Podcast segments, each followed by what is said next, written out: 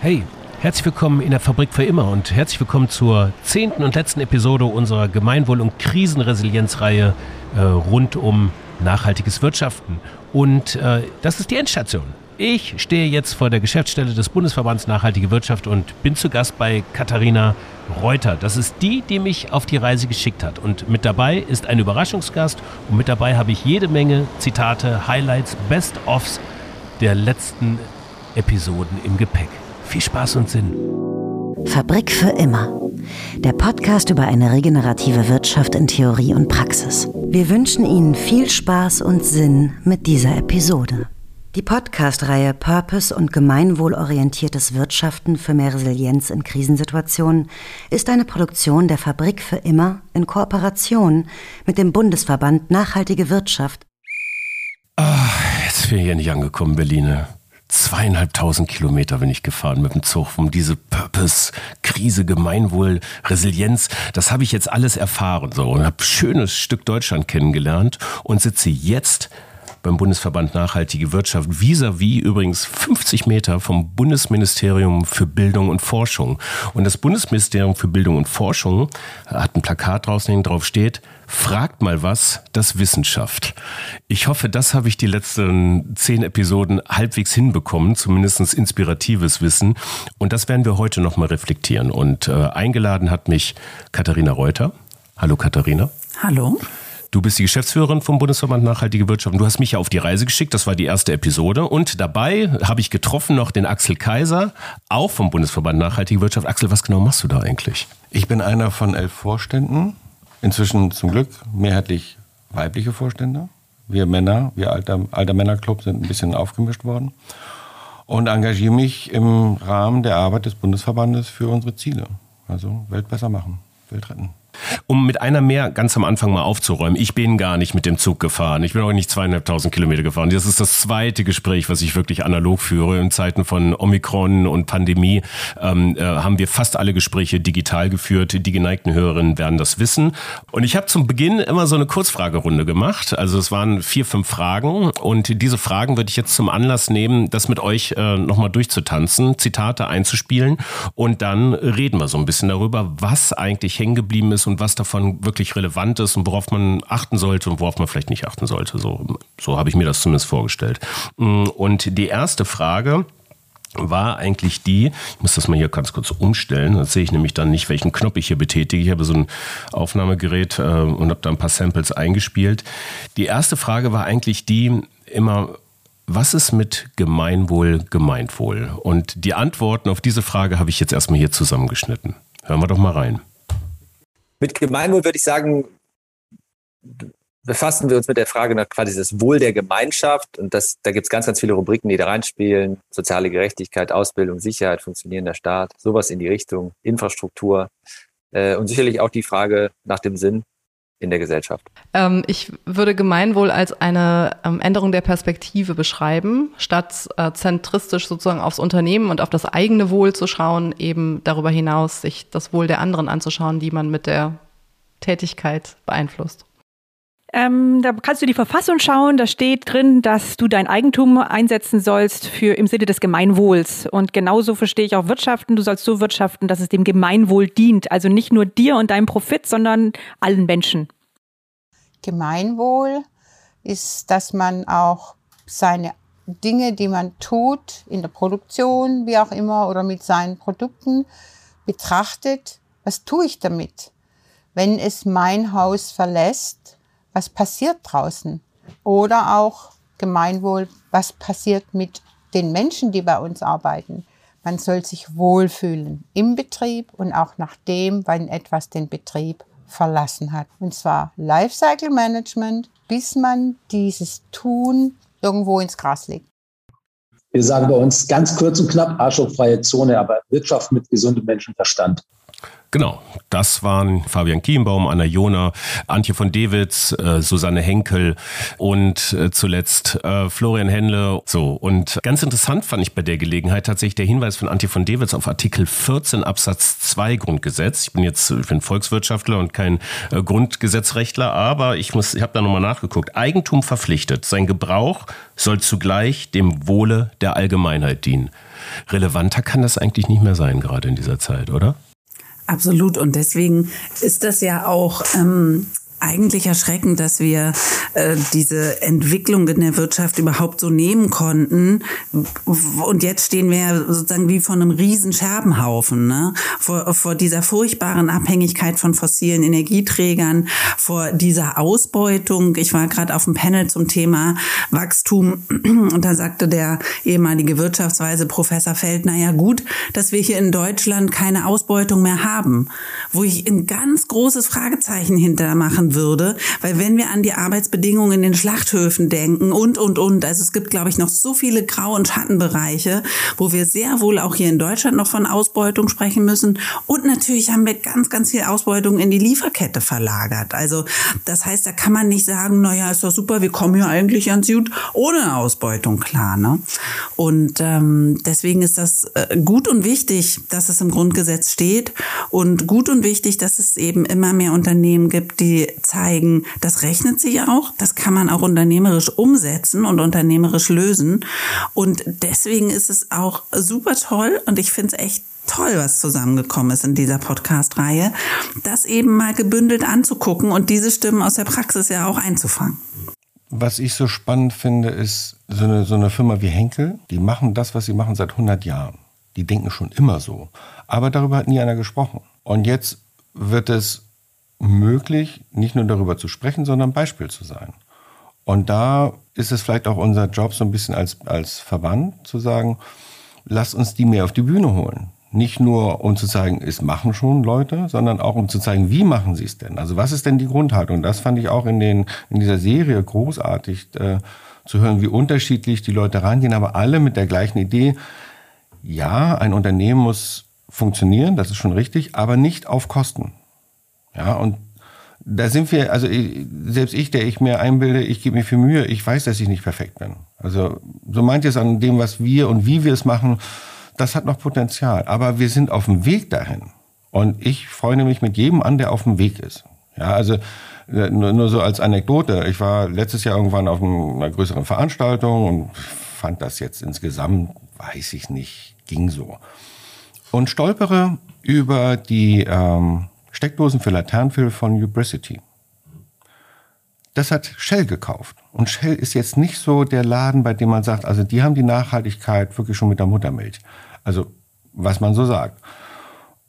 Und dann stand ich da, habe mich mit den Leuten unterhalten und gesagt, hm, wenn ihr das jetzt habt, so in einem Jahr, haben wir dann überall die Steckdosen an den Dingern. Weil wenn ihr das macht, dann, ihr habt das Geld, ihr habt den Einfluss, dann klappt das, oder? Und er so, oh, mal gucken. Und äh, letzte Woche kam die Meldung, Euricity macht jetzt erstmal 1000 Laternenpfähle mit Steckdosen. Ja, und dann, dann freue ich mich über Shell. Ob die das jetzt aus der Kernmotivation, wir wollen nachhaltig werden, oder ob sie es aus der Einsicht, mh, wenn wir so weitermachen, gehen, fallen wir hinten runter, dann sind wir raus aus dem Geschäft, machen, das ist mir ehrlicherweise, ich will nicht sagen egal, es wäre schöner, wenn sie eine quasi intrinsische Motivation damit verwenden. Aber zu sehen, dass alle plötzlich auf diesen Zug aufspringen, was dann im Summe zum Besseren führt, was mich, und jetzt will ich das mal ein bisschen so philosophisch behandeln, ne? was ist Gemeinwohl eigentlich? Ne? Und hat Gemeinwohl in der Form überhaupt eine Lobby? Man könnte jetzt ja auch sagen, ähm, die Industriepolitik der Ära Merkel in den letzten 16 Jahren ist krachend gescheitert, weil man nicht genug auf regenerative Energien gesetzt hat und jetzt tatsächlich Wohlstandseinbußen hat. Aber wie misst man das? Und wer tritt dafür ein? Die Frage haben wir uns ja trotz dieser Grundgesetz, Artikel 14 Absatz 2, wie kann das überhaupt verbessert werden? Habt ihr da eine Antwort drauf? Ein bisschen philosophisch jetzt gerade, aber das sind so Fragen, die mir jetzt äh, natürlich äh, in den Vorbereitungen auf diese Gespräche und auch auf dieses Gespräch immer wieder mal kamen. Ich würde den, die Frage anders formulieren. Wenn ich Gemeinwohl denke, kann ich sehr egoistisch an mich denken.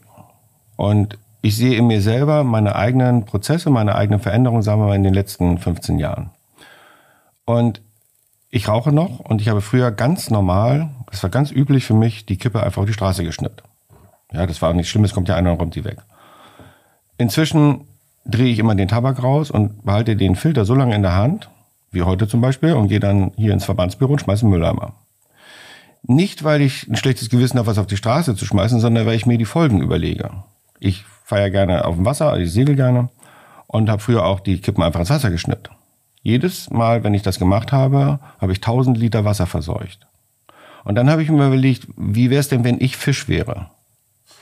Also wie würde ich mich bedanken, dass ich jetzt dieses Wasser einatmen muss, dass irgend so Vollhonk verseucht hat, weil er nachlässig, statt, keine Ahnung, einen Aschenbecher mitzunehmen oder einfach nicht zu rauchen, äh, die Kippe da reingeschmissen hat.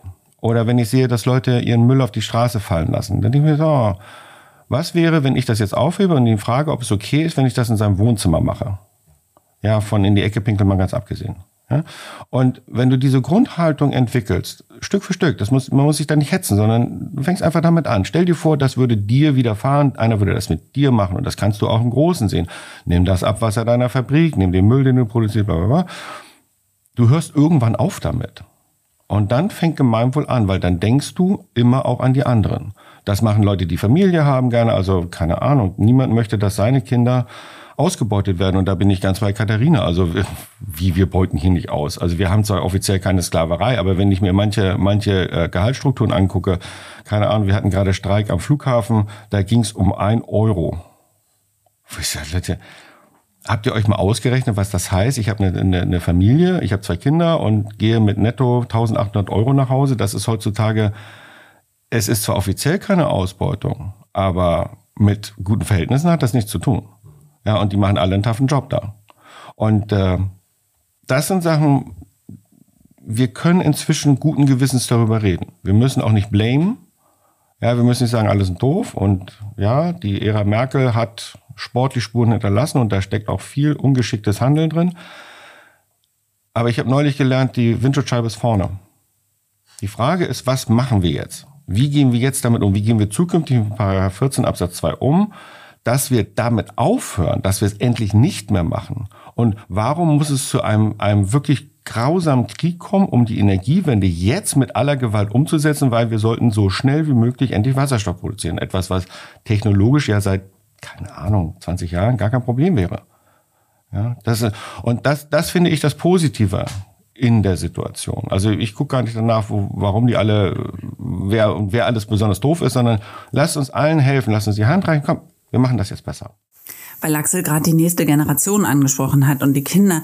Ich finde, da hast du ja die nächste Parallele, wenn du jetzt den Beschluss vom Bundesverfassungsgericht nimmst, dass das mit der Klimaschutzpolitik hier einfach nicht ausreicht wo man ganz genauso die Frage stellen kann, wer kümmert sich denn jetzt eigentlich darum? Wo ist denn die Lobby? Und natürlich sozusagen machen und versuchen die Fridays for Future da total viel selbst, weil sie halt auch selbst betroffen sind. Aber ganz am Ende ist es natürlich eben auch ein Thema, was zu wenig Lobby hat. Und wir drücken jetzt natürlich sehr die Daumen äh, für das Sofortprogramm, was die Bundesregierung ja auch vorlegen muss und möchte. Aber man sieht an der Stelle schon, dass eben die Frage, die du stellst, wer ist eigentlich die Lobby, eine ganz wichtige ist. Und deswegen ist zum einen gut, dass der Bundesverband Nachhaltige Wirtschaft immer lauter wird, weil einfach natürlich dadurch auch nochmal allein durch diesen Namen Nachhaltige Wirtschaft klar wird, okay, da ist eine Zukunftsorientierung drin, ne, das ist aber auch mal eine Stimme aus dem Konzert der Wirtschaftsverbände, die Sachen anders sehen. Und natürlich müssen wir gerade, wenn es ums Thema Gemeinwohl geht, auch die Gemeinwohlökonomiebewegung dazu nehmen, die natürlich auch ganz, ganz viel in den letzten Jahren dafür äh, ne, und dazu beigetragen haben, dass über das Thema geredet wird, dass immer immer mehr Firmen die Gemeinwohlbilanzierung machen, äh, dass auch natürlich politisch da Dinge angestupst werden. Von daher, das ist dann schon auch ein gutes Zusammenspiel von sozusagen da jetzt den, ähm, ja, den Partnern in Crime quasi. Das Ganze will ich nochmal auf eine weitere Ebene bringen mit einem Zitat von äh, Michael Hetzer, was ich mitgebracht habe, äh, was mir auch äh, also lange hängen geblieben ist. Äh, tatsächlich, da geht es um diesen Intergenerationen-Ansatz. Das heißt, das Ganze fängt aber vielleicht ja auch schon ein bisschen früher an, nämlich in der Schule, nämlich in der Universität. Und da sitzt ähm, das Denken, das verkrustete Denken noch ziemlich tief. Michael sagt das dazu. Wenn man nachhaltig wirtschaftet, äh, das wird gleichgesetzt mit, naja, dann wirst du nicht erfolgreich sein. Also quasi mal, du musst dich entscheiden. Entweder du bist ein erfolgreiches Unternehmen, dann muss dir alles wurscht sein, oder du orientierst dich in der Nachhaltigkeit, dann wirst du halt nicht erfolgreich sein. Schon im Gymnasium, wenn ich da einen Wirtschafts, äh, wenn ich da einen Wirtschaftskurs habe, zwölfte Klasse oder so, die stellen mir schon diese Fragen, also haben das schon geschafft, in der Schule das so zu vermitteln. Die Uni, wenn ich BWL studiere, setzt dann das nochmal, also manifestiert das Ganze nochmal und so starten die Leute ja dann die Wirtschaft und sagen, okay, ja, das andere wäre zwar schön, wenn wir nachhaltig, aber das geht ja eigentlich nicht, weil dann sind wir nicht mehr erfolgreich. Ja, das ist genau das, das ist genau das Problem. Wir müssen an die Bildung ran, an diese Glaubenssätze. Und ähm, Kate Ravis sagt das immer so schön, ne, äh, von der Donutökonomie. Lasst uns um diese klassischen äh, Diagramme, wie Wirtschaft funktioniert, ne, man hat einen Geldfluss, man hat einen Produktfluss und so weiter. Lasst uns da bitte einfach einen großen Kreis ziehen. Das sind unsere planetaren Grenzen, das ist die Mutter Erde und nur innerhalb dieser Grenzen können wir können wir wirtschaften. Und wir haben beispielsweise ja auch jetzt schon seit vielen, vielen Jahren immer Bildungsprojekte am Start, genau an dieser Schnittstelle zwischen nachhaltiger Wirtschaft und Schule. Und es ist schon, also es ist toll zu sehen, wie die Schülerinnen und Schüler da drin aufgehen und eben auch beispielsweise sich für den künftigen Berufsweg dann viel eher vorstellen können, in die grüne Arbeitswelt zu gehen. Aber es ist schon auch immer noch krass konstatieren zu müssen, dass sie eben in der schulischen Bildung, dass das Thema kaum vorkommt. So und dann ist natürlich das an den Universitäten nochmal potenziert. Von daher, wir brauchen dringend eine andere Lehre und äh, toll ist, dass es da einfach natürlich auch schon Hochschulen gibt, die die umsteuern und äh, die da glaube ich einen ganz ganz wichtigen Beitrag leisten. Total und das ist ja, ich finde es auch völlig albern, immer also diese alte Lehre noch leben zu wollen, weil was, was da ja immer nicht mit drin ist, ist die, die Internalisierung der externen Kosten. Also die, viele Produktionen leben davon, dass die Gemeinschaft dann irgendwann für den Schaden aufkommt. Ja, also wenn du dein ungereinigtes Abwasser aus irgendeiner Fabrik oder was auch immer man da als Beispiel nimmt, irgendwo hinkippst, dann wird daraus ein Problem entstehen. Und das Problem muss dann gelöst werden. Und das macht man dann mit Staatsmitteln und das sind Steuern. Das heißt, die Gemeinschaft kommt für den Schaden auf. Würden wir diese Kosten potenziell internalisieren, da, was meinst du, wie schnell dann plötzlich dieses Produkt gar nicht mehr oder eben anders produziert würde? Und da gibt es ja alle technischen Möglichkeiten, da genau das zu tun. Und wir kommen langsam dahin, das zu machen.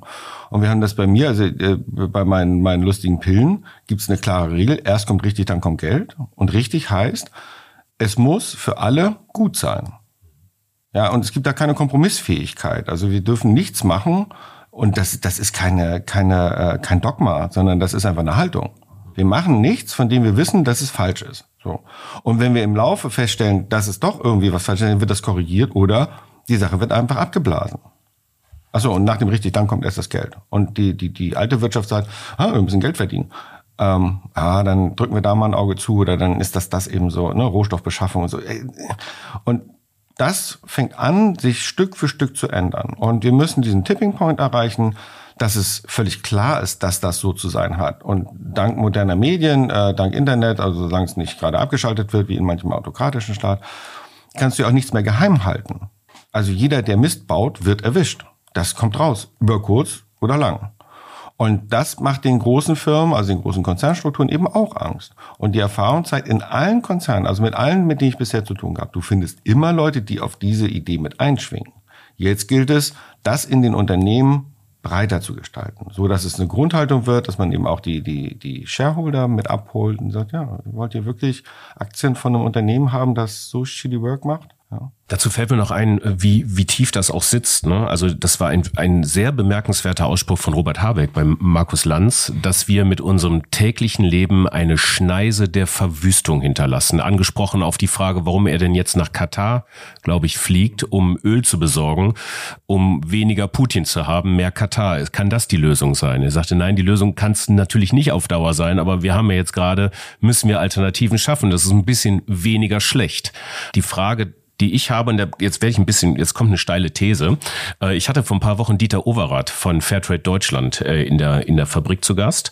Und ähm, Dieter Overath sagte, ohne Lösung der sozialen Frage keine Lösung der Klimafrage. So, das hängt also unmittelbar miteinander zusammen. Jetzt habe ich versucht mal abzuleiten, jetzt kommt ein steiler wirtschaftspolitischer Dreisatz. Also wenn ich die Klimafrage nur über Lösung einer sozialen Frage, also mehr Gerechtigkeit, äh, lösen kann, dann bedeutet das doch auch, dass ich ohne Lösung der Klimafrage Sozialfrage keine Lösung der Menschheitsfrage habe. Also letztendlich heißt das Überleben der Menschheit hängt halt im direkten Zusammenhang auch mit der Klimafrage, hängt aber auch im direkten Zusammenhang mit mehr Gerechtigkeit und Lösung der sozialen Frage.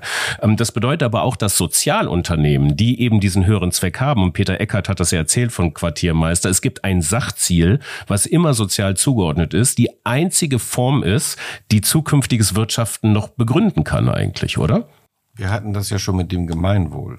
Und eigentlich umfasst dieser Begriff das genau alles. Und äh, ohne, also die sozialen Verwerfungen, die aufkommen werden, wenn wir diese Art des Wirtschaftens, wie wir das hier kennen, weitermachen, das wird in Katastrophen enden. Und das wissen wir. Ist jeder, jeder Sozialwissenschaftler kann das vorrechnen. Die sehen das in den Kurven. Die Zahl der, derer, die am Ende hinten runterfallen in einer Gesellschaft wie unserer oder keine Ahnung, Amerika oder sonst wo, die werden irgendwann so viele sein, dass die aufbegehren. So, und zu Recht. Und wenn wir das wissen, warum stellen wir uns wieder so blöd an, so wie beim Klima, dass wir sagen, ja, mh, hm, vielleicht später und nee, ich will, da, ich will das jetzt aber nicht machen. Eigentlich müssten wir hin, ich will nicht mal sagen, ein Ministerium haben. Ich bin ja ein großer Fan von, von groß angelegten, aber eben auch weisungsberechtigten Arbeitsgemeinschaften, dass wir sagen, nee, wir müssen mal eine Grundhaltung entwickeln für, wie soll denn unsere Gesellschaft jetzt aussehen? Und von mir aus soll ein, ein solcher Arbeitskreis sich fünf Jahre Zeit nehmen. Das ist mir egal. Aber wir müssen dahin zu verstehen, wenn wir nicht alle mitnehmen, und das gilt nicht nur in Deutschland, sondern das gilt global, dann laufen wir auf etwas zu, was uns wieder dann großen Ärger machen wird. Ob wir persönlich davon betroffen sind, ich habe noch statistisch 30 Jahre, das weiß ich nicht. Aber wir müssen vielleicht mal aufhören, immer in diesem kurzfristigen Denken, den kurzfristigen Gewinn, dem vermeintlichen Gewinn, der das dann wieder, das muss aufhören. So, wenn wir damit, wenn wir mit dem Denken einer solchen Haltung aufhören, dann können wir auch hingehen und sagen, no, wir müssen eigentlich das und das machen. Und das geht dann auch. Wir scheitern ja nicht am Geld oder an der Technik. Wir scheitern nur an der Haltung an der Einstellung dazu, wie wir leben wollen. Ich meine, guck dir beim Tempolimit an.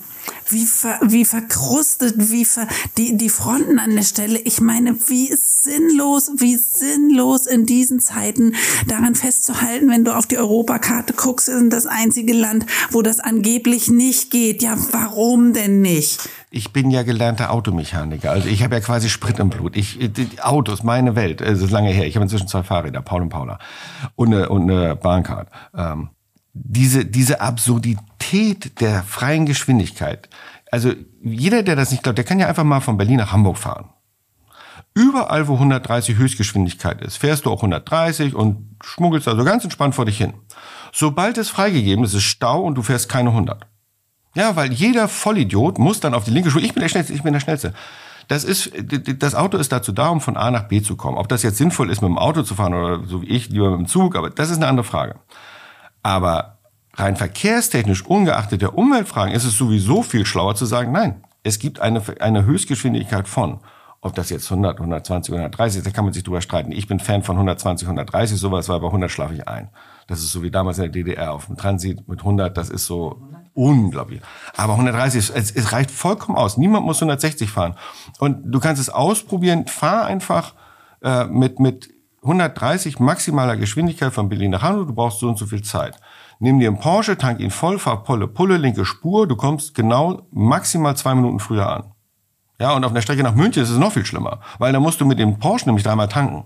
Ja, das ist, das ist einfach ideologischer Bullshit, nicht sofort auf ein Tempolimit zu gehen. Und ich bin ehrlicherweise von der neuen Regierung so ein bisschen enttäuscht, dass sie, dass sie da jetzt so ein Gewese drum machen. Ich würde da gar nicht viel fragen. Und jetzt mit der Gelegenheit, wir haben kein Öl, tschakka. Äh, eins der Verkaufsmerkmale von Tesla ist übrigens auch die Beschleunigung. Ähm, also das setzt sich nahtlos fort in die Elektromobilität. Dann verbraucht man halt mehr Kilowattstunden. Aber Rasen ist immer noch geil. So viel dazu. Ich empfehle übrigens, ich komme ja, ich wohne ja jetzt im Westen der Republik, nicht weit weg von mir, habe ich oft gedreht am ähm, Nürburgring in der Eifel. Ich empfehle alle, für alle, die wirklich mal ihren Wagen ausfahren wollen, die Nordschleife des Nürburgrings, da kriegt ihr das Adrenalin bis unter die Haarspitzen und könnt mal so richtig zeigen, was in euch steckt.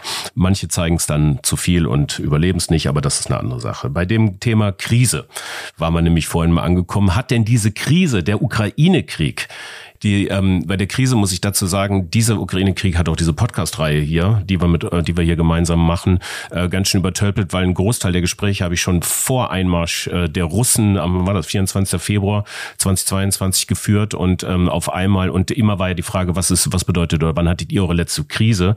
Ähm, und äh, da war das noch gar nicht mit eingerechnet. Bei ein, zwei Leuten habe ich dann tatsächlich die Aufnahmen wiederholt. Florian Händler hat sich nochmal ähm, äh, bereit erklärt, nochmal mitzumachen, weil Polarstern Energie, da kann man natürlich diese, diesen Ukraine-Krieg nicht, nicht behandeln sozusagen.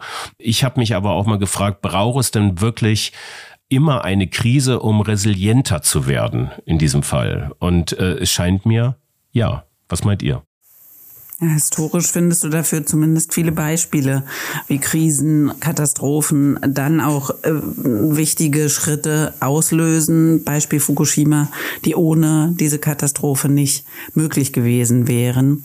Und wir können uns alle gemeinsam nur die Daumen drücken, dass wir eben gerade aus der Corona-Pandemie die Lehren, was geht an Homeoffice. Ich muss für ein zwei Stunden Meeting nicht irgendwo hinfliegen. Ich kann das wunderbar als Videokonferenz machen. Ähm, ne, diese, diese Entschleunigung, die ja viele auch wirklich, gerade die aus dem Beratergeschäft kommen, die gesagt haben, boah, das war echt irgendwie mal ein Durchatmen über mehrere Monate. Was können wir daraus eben mitnehmen? Und dann natürlich eben auch politisch steuern, dass wenn wir gesehen haben, ja, es braucht diese Resilienz, die Widerstandsfähigkeit, beispielsweise auch was den, die Produktion oder den Anbau von bestimmten Produkten hier im Land angeht. Ne? Was wollen wir eigentlich selber produzieren, um eben nicht in so krasse Abhängigkeiten zu geraten? Und da setzt jetzt die Kriegssituation natürlich noch mal eins drauf beim Thema Energie wie wichtig ist eigentlich diese 100% Versorgung mit Erneuerbaren auch für unsere eigene Sicherheit? Also kommen plötzlich ganz andere Themen mit ins Spiel und ich drücke uns die Daumen, dass wir diese Lehren eben mitnehmen und die Politik, ne, es fehlt, es fehlt einfach an, ja, an, du hast gesagt, an der Haltung, aber oft ja auch an dem Mut, diese Transformationsschritte eben zu gehen weil Transformation tut immer auch mal weh und die aber eben zu gehen und zu sagen, hey, wir haben einen Plan, wie wir das zusammen machen ich bin ja kleiner Unternehmer und äh, mache ja diese verrückten Tabletten zum Zähneputzen. Und äh, es kommt immer wieder auf, die Umfrage, ah, wir, wir müssen die Kunden fragen, müssen die Kunden fragen, müssen die Menschen fragen. Und äh, das lustige Ergebnis ist, wenn, wenn wir nur genügend Leute fragen, wie denn unsere Tabletten jetzt funktionieren sollen, dann machen wir Zahnpasta. Ja, weil das, das, das Gewohnte ist das, was sie wollen. Und Politik ist so ein bisschen ähnlich. Wir gucken, was wollen denn die Menschen? Ich sage, ja, weil dafür brauche ich keine Führung. Führung brauche ich für das, von dem die Menschen vielleicht noch nicht wissen, dass sie es wollen oder es noch nicht kennen. Ich muss vorausschauend arbeiten. Ich, ich fahre auch gerne zur See. Ich gucke, wie wird das Wetter? Ich gucke nicht, wie ist das Wetter. Das ist, das kann jeder. Aber ich muss gucken, was wird kommen. Und wenn das kommt, was mache ich dann? Und wie reagiere ich darauf? Und was ist die Alternative? Und weil, wenn du auf See bist, dann hast du nicht viel Spielraum. Da kannst du auch nicht einfach, was weiß ich, beim ADAC anrufen. Du kannst auch nicht anhalten und sagen, ach nee, komm, wir machen mal Pause. Ja. Und das fehlt mir ein bisschen in der Politik. Da war ich ja angetan von der Ampelkoalition, dass so viele verschiedene Fraktionen zueinander finden. Nur will ich denen keinen zu großen Vorwurf machen, also mit dem Krieg konnte nur echt keiner rechnen. Also das wäre sehr vermessen gewesen. Aber wir brauchen die Inspiration von der Führung und nicht das Umsetzen dessen, was das Volk will. Wenn das Volk fragt, also auch Leute wie mich, ich möchte mehr Geld und ich möchte meine Ruhe haben, warme Wohnung, so, hm, fertig. Aber dass das alles so, wie wir es bisher gemacht haben, nicht funktioniert, ich muss nicht warten, bis die Katastrophe eintritt. Und die Abhängigkeit von, von russischer Energie und russischen Rohstoffen ist keine Neuigkeit. Mal von Kosten ganz abgesehen. Ich habe das neu erzählt.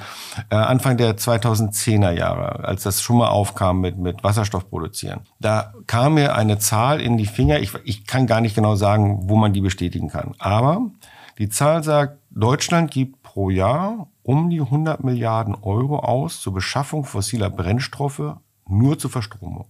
Wenn ich regenerativen Strom nehme, dann muss ich kein teures äh, Kraftwerk bauen, sondern ich muss eine Windmühle hinstellen oder 1000 oder 100.000 Windmühlen. Die kosten auch Geld in der, in der Herstellung und in dem Aufstellen, aber wenn die Dinger sich einmal drehen, kosten sie nichts, außer ein bisschen Wartung. Das heißt, ich spare einfach die Rohstoffkosten. Ich muss nicht an die Umwelt denken, ich kann auch ans Geld denken und trotzdem sagen, das ist genau das, was ich will Solarpanels hängst du irgendwo hin und ja, du musst die von Zeit zu Zeit mal sauber machen, vielleicht geht auch mal ein Stecker kaputt, aber im Großen und Ganzen kosten sie nichts, weil die Sonne schickt keine Rechnung. Ja, also, und solche Sachen, und das kannst du in Vorausschau machen, wenn eine Technologie verfügbar ist, kannst du sagen, okay, dann lass uns damit jetzt was machen.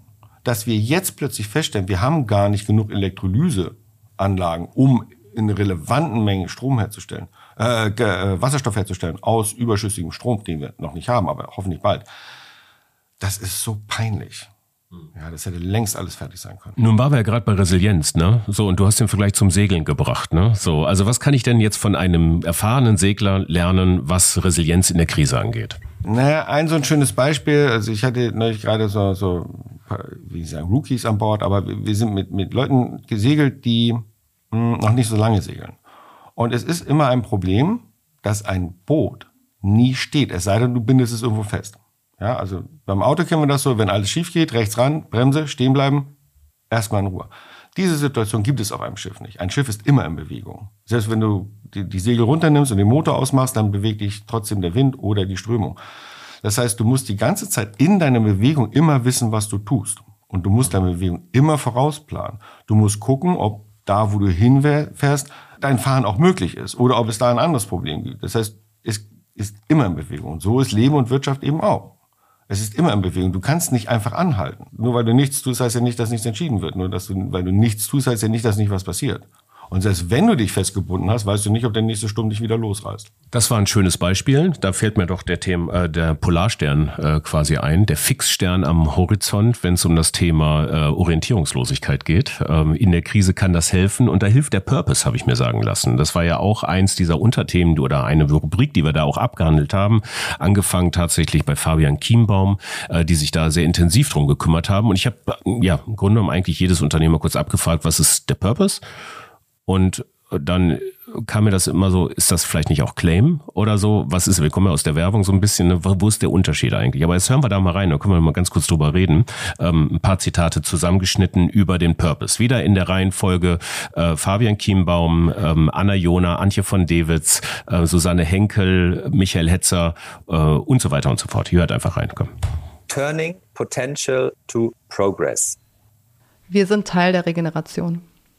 Da tue, tue ich mir echt schwer, weil ich finde den Purpose-Begriff echt ein bisschen an Haaren herbeigezogen. Also ähm, ich möchte so wirtschaften, wir alle möchten so wirtschaften, dass wir die größtmögliche Lebensqualität stiften und den kleinstmöglichen ökologischen Fußabdruck hinterlassen ähm, ob das jetzt unser Purpose ist. Ich denke, dass das was ist, was eigentlich jedes Unternehmen vor Augen haben müsste, um einfach gemeinwohlorientiert zu sein. Die Daseinsberechtigung. Und unsere Daseinsberechtigung hat eine funktionelle Daseinsberechtigung, dass wir Leute äh, mit unserer Ausrüstung ermutigen und unterstützen, draußen die Natur zu erleben. Aber andererseits eben, dass wir es so tun, dass wir möglichst wenig äh, Fußabdruck hinterlassen und gleichzeitig für alle Beteiligten, also nicht nur den Kunden, sondern auch alle am Produktionsprozess Beteiligten, Partner und so weiter, die größtmögliche Lebensqualität stiften. Ihr Purpose in einem Satz. Tu etwas, tu es gut. Create sustainable solutions. Ist das jetzt Claim oder Purpose? Es ist beides. Mit Energie die Welt verändern. Ist das Claim oder Purpose eigentlich? Beides tatsächlich. Kommt aus dem Purpose, wurde zu unserem Claim. Und äh, zuletzt euer Purpose in einem Satz. Zum Wohle aller. Ja, das ist also als als Bierhersteller zum Wohle aller besser geht's eigentlich nicht. Ähm, das war, das habe ich verstanden. Ähm, ja, Claim Purpose. Also in diesem Fall kam mir wirklich die Aussage von Antje von Davids also äh, wirklich am gelegensten. Im Grunde genommen ähm, hat sie ja gesagt, sie hatte ein Problem damit mit dieser mit dieser Begriffssau, die durchs Dorf getrieben wird, wo doch eigentlich die Selbstverständlichkeit äh, eines Menschen sein sollte, ähm, regenerativ zu leben, so frei. Also sie sagt ja, größtmöglichen sozialen Nutzen zu liefern und kleinstmöglichen ökologischen Fußabdruck. Ich tue mich auch schwer mit diesen ganzen Definitionen. Ich bin auch, ich mag das Wort Nachhaltigkeit auch gar nicht mehr hören. Wir benutzen es auch fast nicht mehr in, in unserer eigenen Kommunikation, weil das ist so, das ist so geschliffen und keiner weiß so richtig, was genau ist denn damit gemeint. Ich bleib lieber bei Gemeinwohl. Ja, das da klingt im Namen immer schon mit, so ein bisschen was gemeint sein kann. Das, das hat, ja, und, und der Unterschied zwischen Claim und Purpose, also ich müsste da auch passen. Wir müssen Gemeinwohl denken und leben. Wenn wir das hinkriegen, dann erklärt sich. Und ich glaube nicht, dass wir am Anfang sind. Ich glaube, dass wir viele Hidden Champions haben. Ich glaube, dass viel mehr gerade so Mittelstand, also das, was unsere typische Klientel ist, da sind viel mehr dabei. Also zu so einer Firma wie Henkel zu kommen, also dem Henkel, nicht dem großen Henkel, davon gibt's noch eine ganze Menge. Und äh, je älter die Unternehmen sind, desto länger sind die schon dabei. Und das, gerade wenn das über Generationen vererbt wurde, da steckt so viel mehr drin. Man redet nur normalerweise nicht darüber, weil für die ist das alles total normal. Ja, die, die kämen gar nicht auf die Idee, das anders zu machen. Auch sowas, was, die, was Frau Henkel erzählt hat, wie sie mit ihren ganzen Mitarbeitenden umgehen. Eine Schicht, Punkt. Wochenende gehört der Familie. So, das ist meine Einstellung. Und dem wird alles andere untergeordnet. Und dann wird auch schon mal ein Kunde abgelehnt, weil das geht jetzt einfach nicht. Dann muss der halt warten. Aber es wird nicht auf den Knochen der Mitarbeitenden und nicht durch Ausweitung von Arbeitszeiten und so äh, gemacht. So, fertig aus. Ja, und das, so, das ist das, womit ich mich super anfreunden kann. Und wenn wir das in mehr Leute reinkriegen, auch, auch durchaus in, in, in Mitarbeitende, äh, dann sind wir auf einem guten Weg. Ich glaube, wir brauchen gar nicht das englische Wort Purpose, aber eben diese Zweckorientierung. Also, dass wir immer danach fragen, was ist der höhere Sinn des Unternehmens? Ne? Worin können wir eigentlich die License to Operate, worin können wir die begründen, in welchem höheren Sinn? Und das ist schon sozusagen kein Quatsch, sondern das ist super wichtig. Und das wird ja auch in der heutigen Zeit immer wichtiger für Nachwuchskräfte, aber übrigens auch für die Mitarbeiterbindung weil eben dieses Bedürfnis nach einem Job mit Sinn, also kann ich mir sicher sein, dass ich auch ne, mit dem, was ich sozusagen täglich arbeite, einen Beitrag fürs Gute, fürs Gemeinwohl liefere. Ähm, das wird immer wichtiger. Deswegen ist das ja auch schön für die Unternehmen, sich auf die Suche nach dem eigenen Zweck gemeinsam mit dem Team zu begeben. Ähm, da fällt mir immer so die Umkehrfrage ein, was, wenn ich es nicht tun würde? Also zwar die Suche nach dem License to Operate und die auf eine Gemeinwohlbasis stellen würde. Aber das nur ja, so am Rande. Wenn du es nicht tun würdest, dann hast du die typische Shareholder-Denke von früher, ne? Gewinn maximieren und, und, und. Und äh, das nimmt aber in der heutigen Zeit einfach eben ähm, ja, nimmt die Mitarbeitenden nicht mehr mit, nimmt aber auch übrigens immer weniger Kunden und Kundinnen mit. Und ganz ehrlich, die ganze Regulatorik wird das auch über kurz oder lang beenden. Ne? Wenn wir jetzt sehen, eben was an Nachhaltigkeitsreporting ja auch auf die Firmen zukommt, auch auf kleinere, man wird darüber berichten müssen. Wie sehen denn unsere ökologischen und sozialen Ziele aus? Abschließend äh, dazu Fabian Kienbaum nochmal ein Zitat. Ich finde, dass er da ein paar sehr schöne Worte verwendet hat. Der hat es nämlich ins Französische gebracht. Hören wir mal kurz rein. Ich würde immer sagen, der Claim, der ist austauschbar, ja. Das ist etwas, was in den Vordergrund steht. Der Purpose kann Gefahr laufen, auch in Anführungsstrichen nur als Claim verstanden zu werden. Ähm, der Purpose als solches ist aber so wichtig und steht eigentlich über allem, dass man diese feine, aber wichtige ähm, Auseinandersetzung, also dieses Auseinanderhalten, immer vor Augen haben muss. Und das ist für mich der Unterschied. Also Purpose äh, nimmt Bezug auf all das, was wir unternehmen äh, auf das, was wir tun, beantwortet die Frage nach dem Wofür. Der Claim ist austauschbar und mag eine gewisse Zeit überleben, kann dann aber ausgewechselt werden. Die Franzosen sprechen hier beim Purpose, das finde ich eigentlich ist noch so ein, ist eine schöne, schöne Bezeichnung, la raison d'être, also so quasi, warum, warum sind wir da? Und äh, ich glaube, die Kunst ist so ein bisschen, das gar nicht mit dem Warum zu übersetzen, sondern das Wofür. Weil ich finde, wenn man die Frage des Wofür beantwortet, ist das so etwas so schön dazu eine zu sagen, von uns nach außen. Oder was würde die Welt vermissen, wenn es uns nicht gäbe? Ja? Voll. Raison d'être. Finde ich super. Also mein eigenes Ding ist ja die, also diese Tabletten. Und äh, einer der Gründe, warum ich das überhaupt je angezettelt habe, war, dass ich festgestellt habe, dass das, was ich ja eigentlich, also vorher gemacht habe, dieses, ich habe ein Dentallabor zusammen mit meinen Brüdern und wir machen die Kronen und Brücken. Wir sind aber streng genommen völlig überflüssig und es braucht kein Mensch wenn die Leute keine Karies hätten. Und wenn du das mit den Tabletten machst, kriegst du keine Karies. Und mit dieser Erkenntnis bin ich zur Industrie und die haben gesagt, nee, wir finden finden dich doof. Und daraufhin habe ich gesagt, gut, dann mach ich es eben selber. Ja? Und der Raison d'être in dem Fall ist, wenn wir das machen, dann schaffen wir diesen anderen Teil, der mit Kosten, Schmerzen, Leid verbunden ist, den schaffen wir einfach ab. Der fällt hinten runter wurde ich dann gefragt, ja, aber dann machst du doch pleite mit deinem Labor. Also ich bin das einzige Labor, dem das egal sein kann, weil entweder ich lebe von den Tabletten, die wir gut verkauft kriegen, oder ich lebe von dem Labor. Und trotzdem, selbst wenn ich nicht von den Tabletten leben würde, hieße das ja immer noch, dass ich etwas tue, was nicht notwendig ist. Und das finde ich total nervig.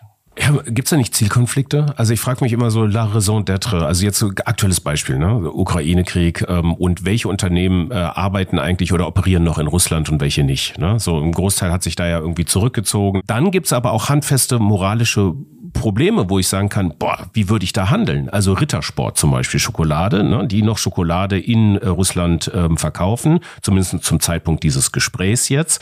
Und ähm, wenn sie sich zurückziehen würden, würden aber auch die Kakaobauern, die sie fördern vor Ort, eben auch keine Einnahmemöglichkeit mehr haben. Katharina, du schüttelst gerade mit dem Kopf irgendwie, ne? So, und das, das macht was mit dir. Aber die Frage ist halt, wie würde man da handeln? Weißt du? La raison d'être, der Zweck zu sein. Was ist der da eigentlich? Auf jeden Fall, aber da können wir bitte einfach mal in ähm, ja das in Augenschein nehmen, was über die letzten Jahre an Gewinnen erzielt wurde, ja und eben bitte einfach sagen, und jetzt ist das euer Beitrag, das auszuhalten, natürlich die Kakaobauern nicht vor die Tür zu setzen, ist doch völlig klar, sondern dafür einzustehen und zu sagen, bitte, wir hatten hier super, wir haben gelebt wie die Made im Speck, jetzt ist Zeit, was zurückzugeben.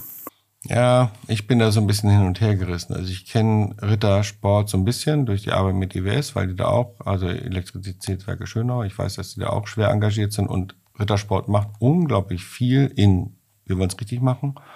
Und ich kann der Argumentation durchaus folgen, dass sie sagen, hm, wir, werden, wir wollen nichts daran verdienen, aber wenn wir das jetzt cutten, dann richten wir auch Schaden an, nicht in Russland. Also wir würden anderen Leuten schaden damit, die kaum Ausweichmöglichkeiten haben. Und dann sich hinzustellen und sagen, okay, wir verkaufen das Zeug weiter, aber das Geld, das wir dort einnehmen, spenden wir dann an Organisationen. Ähm, ich finde den Gedanken nicht verkehrt und ich finde es toll, wie weit sie das durchdacht haben. Was sie jetzt am Ende machen und ob sie den Shitstorm aushalten, der da gerade über sie reinweht oder nicht, das weiß ich nicht. Ich drücke ihnen da die Daumen. Ich habe so eine ähnliche Problematik, weil wir haben einen potenziellen Kunden in Russland. Und witziger, also das läuft schon seit drei Jahren und jetzt vor 14 Tagen wurde die letzte Genehmigung erteilt. Also wir könnten jetzt anfangen, tatsächlich unsere Pillen nach Russland an diesen Kunden zu liefern und sind jetzt im Augenblick so verblieben, also das ist jetzt klein und unrealistisch, aber es kommt halt der Gedanke auf, sollten wir das jetzt machen oder sollten wir das nicht machen?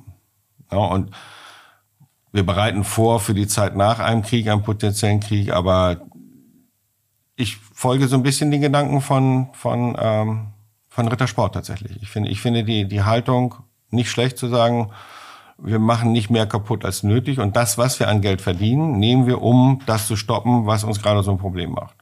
Tja, ihr merkt, offene Diskussion. Wir lassen einen neuen KPI ähm, in die Wirtschaftswelt rein. Was heißt, ist ja gar nicht, das, das stimmt ja gar nicht. Seit 100 Jahren gibt es Unternehmen und noch mehr, die ähm, wirklich sehr gemeinwohlorientiert auch schon wirtschaften. Aber ich glaube, dass die Probleme, ähm, es nicht zu tun, ähm, einfach äh, immer schneller öffentlich werden, beziehungsweise ist halt alles transparent in dieser Zeit. Mhm. Ja, also vielen Dank für die Reihe. Ich mache jetzt hier mal einen Cut, weil da könnten wir jetzt stundenlang drüber reden. Vielen Dank, dass ich, äh, liebe Katharina, dass ich äh, dabei sein durfte. Ähm, für uns geht's in der nächsten Woche wieder mit, ähm, mit separaten Unternehmensgeschichten weiter. Und wir sind äh, bei der Zurich-Versicherung. Äh, die wollen eins der nachhaltigsten Unternehmen der Welt werden. Und Monika Schulze habe ich mal auf den Zahn gefühlt, wie das eigentlich gehen soll zum Abschluss, auch vielen Dank, Axel, dass du da warst, dass du deine Gedanken nochmal geteilt hast und dass du wirklich, glaube ich, jede Episode gehört hast, oder? Jede. Supergeil, supergeil, freut mich total. Zum Abschluss habe ich noch ein Zitat in Erinnerung, das fiel hier am Rande. Ähm, das habe ich mir nämlich tatsächlich auch rausgesucht und das steht für mich so äh, tatsächlich so ein bisschen als Überschrift über diese ganze Reihe Ex Post. Hör mal da mal rein, Susanne Henkel zum Thema ähm, Wachstum, könnte man mal so sagen. Dann ist die nächste Frage, was ist Zufriedenheit? Muss ich zufrieden sein und dort in einem Schloss wohnen? Oder reicht schon eine schöne Wohnung in einer schönen Gegend wie das Kochertal? Was ist Zufriedenheit für ein Unternehmen, in dem ich auch mal einem Mitarbeiter einen Bonus geben kann? Ähm, und es nicht nur darum geht, welche Tantieme bekommt der CIO. Das ist für uns kein Ziel. Und das ist auch nicht vereinbart, ja, sondern was kommt insgesamt unten raus und was ist zufrieden. Und dann haben wir eine Schicht, Montag bis Freitag. Und das Wochenende gehört dem Leben. Wir haben alle nur ein Leben. Da kann man Tech machen, wie man will. Es ist das eine Leben. Danke euch beiden. Danke dir. Danke dir. Danke, dass du deinen Job machst. Danke, dass du so viel super interessante Podcasts. Also ich kann nur empfehlen, ich habe sie alle gehört. Also es ist und es ist jedes Mal eine unfassbare Inspiration. Vielen Dank.